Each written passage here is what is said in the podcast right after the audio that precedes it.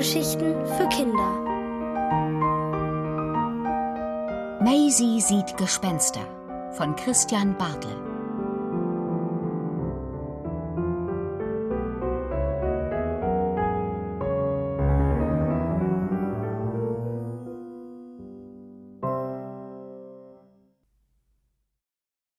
Gepolter im Treppenhaus. Maisie holt tief Luft und drückt Herrn Spinat an sich. Ihr Kuschelgespenst muss mitkommen, denn ganz alleine traut sie sich doch nicht, auf den Klingelknopf der Nachbarwohnung zu drücken, so wie ihre Mutter es vorgeschlagen hat. Sie kennt ihre Nachbarn ja noch gar nicht. Eine schrille Melodie erklingt hinter der geschlossenen Wohnungstür, als Maisie endlich gedrückt hat. Aber sonst passiert lange nichts. Guten Tag, mein Name ist Maisie, übt sie noch einmal vor der Tür. Ich bin gerade hier eingezogen und kenne mich noch nicht so gut aus. Gibt es in diesem Haus vielleicht Gespenster, mit denen ich mich anfreunden könnte? Plötzlich steht ein großer Junge mit rotem Basecap im Türrahmen. Er ist viel älter als Maisie. Irgendwie hatte sie damit gerechnet, dass ihr entweder ein Erwachsener öffnet oder ein Kind. Aber jetzt steht da ein Jugendlicher. Mit so einem Lulatsch hat Maisie noch nie geredet. Du hast geklingelt, stellt der Junge fest. Er klingt nicht unfreundlich, aber Maisie ist immer noch zu aufgeregt, um etwas zu sagen. Ist das ein Gespenst? fragt der Nachbar nach einer Weile und zeigt auf Herrn Spinat. Maisie nickt. Ich hatte früher mal einen Kobold. Wirklich? War er hilfsbereit oder eher hinterhältig? will Maisie wissen. Sie hat noch nie jemanden getroffen, der Bekanntschaft mit einem solchen Wesen gemacht hat. Es stellt sich aber heraus, dass der Kobold von Niklas aus Plüsch war und aus einem Laden für Geschenkartikel stammte. Herr Spinat ist aus Wolle und Gardinenresten, deswegen kann er nicht richtig spuken. Es wäre schön, wenn er irgendwo Unterricht nehmen könnte. Außerdem habe ich es wirklich verdient, ein echtes Gespenst zu sehen. Gibt es in diesem Haus wohl irgendwo eins? fragt Maisie. Ich glaube eigentlich nicht, dass es hier spukt, aber ich werde Augen und Ohren offen halten. Vielleicht hat die Verrückte von nebenan etwas gesehen. Die springt ja immer wie ein Poltergeist durchs Treppenhaus, sagt Niklas und schließt die Tür. Maisie ist sehr stolz, dass sie ihr allererstes Gespräch mit einem Jugendlichen so gut gemeistert hat. Deswegen ist sie fast gar nicht mehr aufgeregt, als sie nebenan bei A. Sperber klingelt. A. Sperber ist dann aber kein Poltergeist, sondern eine Frau in Gymnastikkleidung. Guten Tag, Frau A. Sperber, sagt Maisie und fragt höflich, ob die Nachbarin ab und zu Gespenster sieht. Du kannst Eileen zu mir sagen, bietet Frau Sperber an. Aber auch sie weiß nichts von Gespenstern im Haus. Allerdings scheint sie es sehr eilig zu haben. Jedenfalls hüpft sie auf der Stelle auf und ab, während sie mit Maisie redet. Dabei schaut sie oft auf ein Armband an ihrem Handgelenk. Ich möchte meinen optimalen Trainingspuls nicht verlieren, erklärt Eileen und macht ein paar Kniebeugen. Dann rollt sie mit den Augen und kichert. Vielleicht spukt es ja bei den beiden Dicken im Erdgeschoss. Jedenfalls kommen oft furchterregende Geräusche aus ihrer Wohnung. Ich zeige dir, wo sie wohnen. Ich muss eh ein paar Treppenrunden drehen. Die sportliche Nachbarin spurtet so schnell die Treppe hinunter, dass Maisie kaum nachkommt. Aus der Wohnung im Erdgeschoss dröhnt laute Volksmusik. Durch die geschlossene Tür hört man, dass sich ein Männerchor ganz gewaltig nach dem Landstrich Tirol sehnt. Klingt schaurig, nicht wahr? grinst Eileen und zeigt auf die Tür.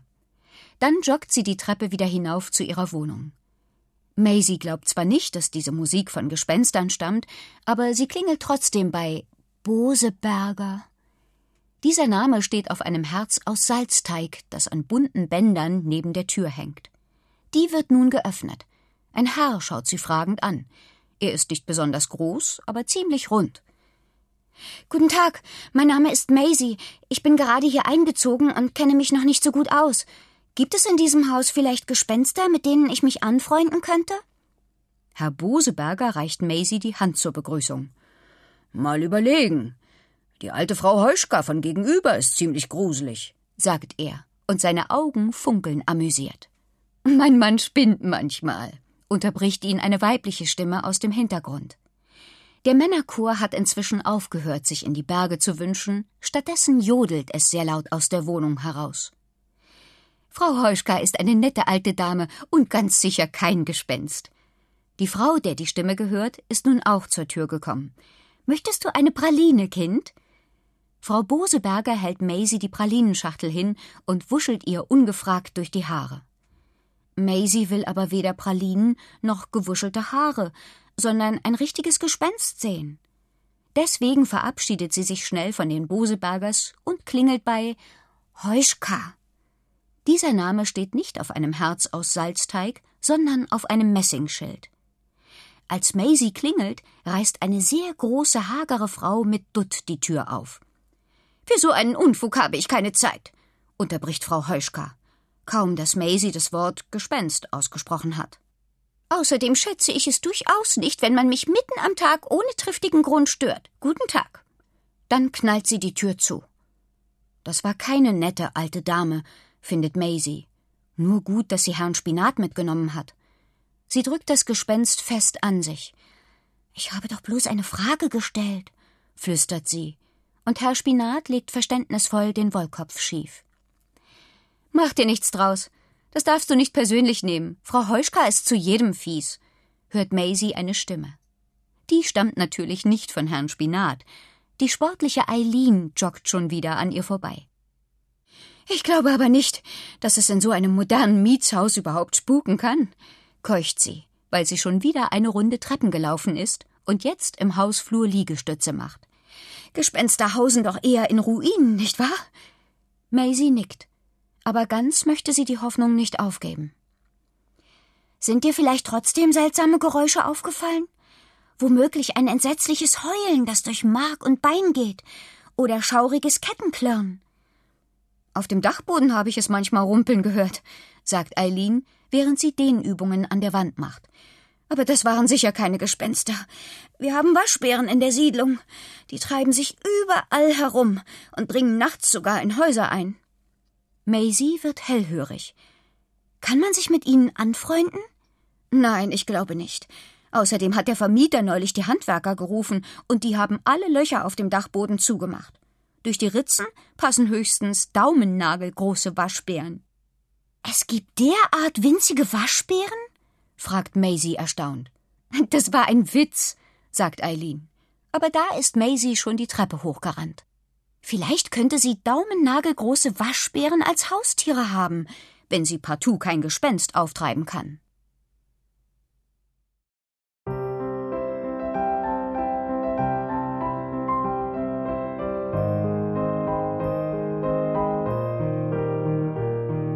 Ihr hörtet Maisie sieht Gespenster von Christian Bartel, gelesen von Kathleen Gavlich. Ohrenbär. Hörgeschichten für Kinder in Radio und Podcast.